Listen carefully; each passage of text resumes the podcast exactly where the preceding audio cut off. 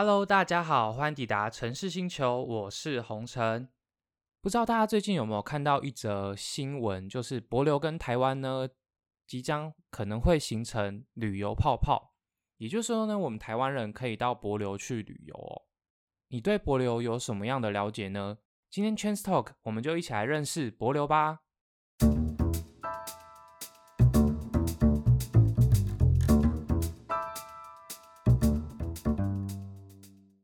首先哦，帛琉在哪里呢？我本来都以为帛琉在很远很远的地方，但是其实帛琉离我们非常的近哦。大家想象一下，台湾的东南方就是菲律宾嘛，菲律宾东方大概八百八十公里的地方就是帛琉了。八百八十公里大概有多长呢？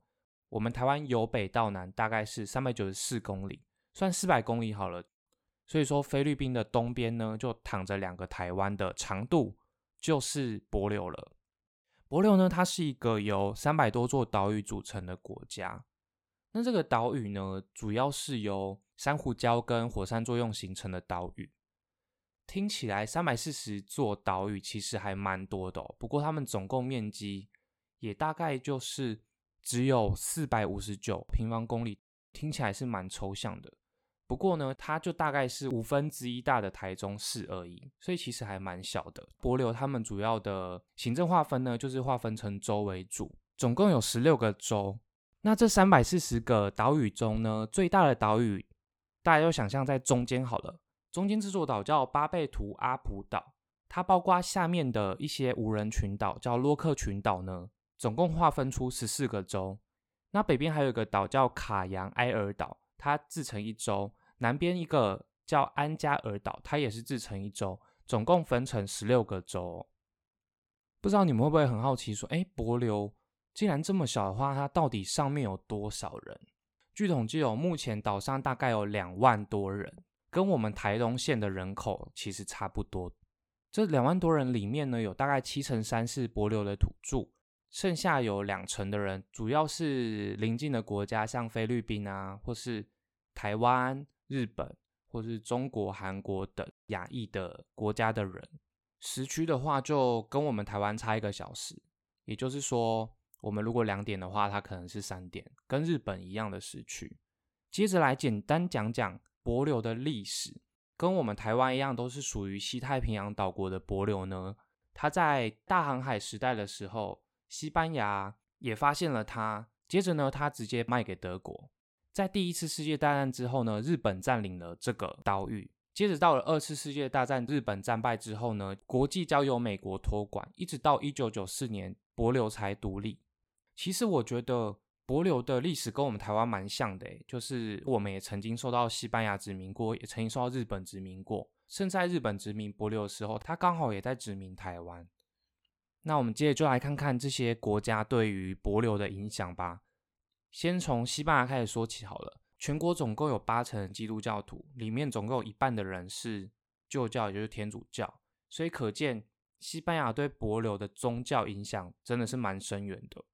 接下来是日本哦，像大家可以看一下帛琉的国旗，我们 IG 都会 po 文，大家都可以去 IG 上面看哦。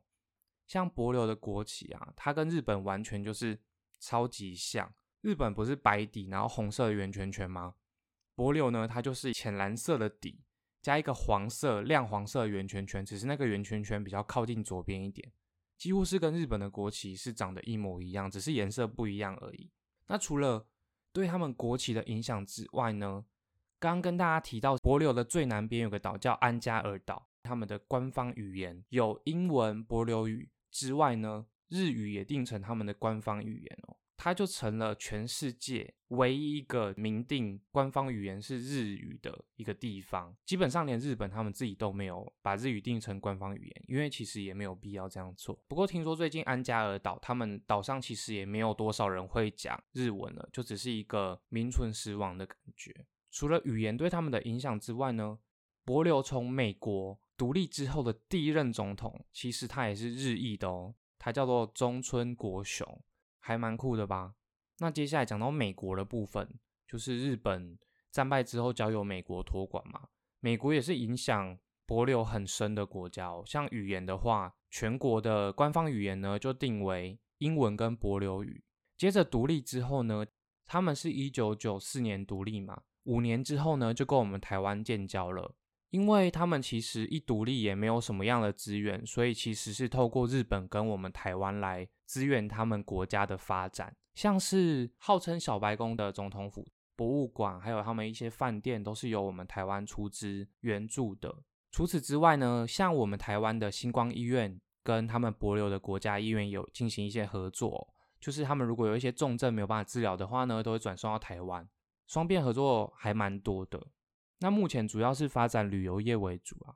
接下来跟大家介绍一下帛琉有什么好玩的吧。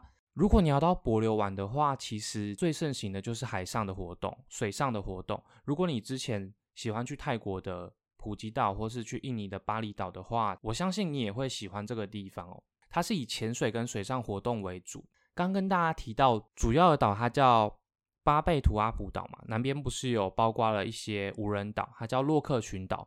洛克群岛上面其实有很多地方好玩的哦，这边跟大家提提几个著名的景点吧，像是鲨鱼城或是水母湖。鲨鱼城听说就是他们会把大家带到海上面，大家就用浮潜镜然后往下看，下面他们就会引来一堆鲨鱼，鲨鱼就会在我们的下面吃东西，其实感觉还蛮酷的不知道你们会不会想要有这种体验，感觉蛮刺激的。另外一个的话就是水母湖，你可以在水母湖里面跟着。一群水母一起游泳，那这时候大家就很好奇说：“诶，可是水母不是有毒吗？为什么可以跟水母一起游泳？”没错，你很聪明。不过这边的水母是没有毒的，因为它们在这个湖里面没有天敌，所以原本它会释放的一些毒液，渐渐就演化成无毒的水母。那这种水母它叫金黄水母，因为它外观是呈现金黄色的。其实这个水母湖在最近，也就是二零一六年，面临了重大的危机。当时帛琉受到圣婴现象的影响，那边很缺水，很干旱，所以就造成了那边的水母湖的水母几乎全部都消失了。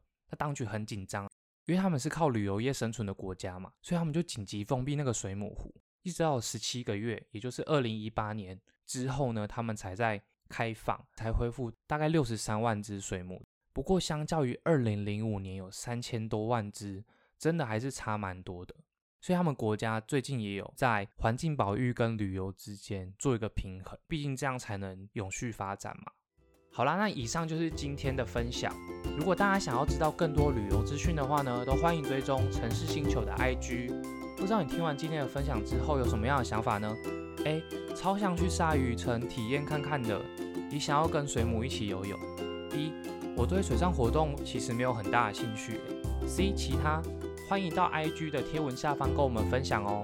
城市星球，我们下周见，拜拜。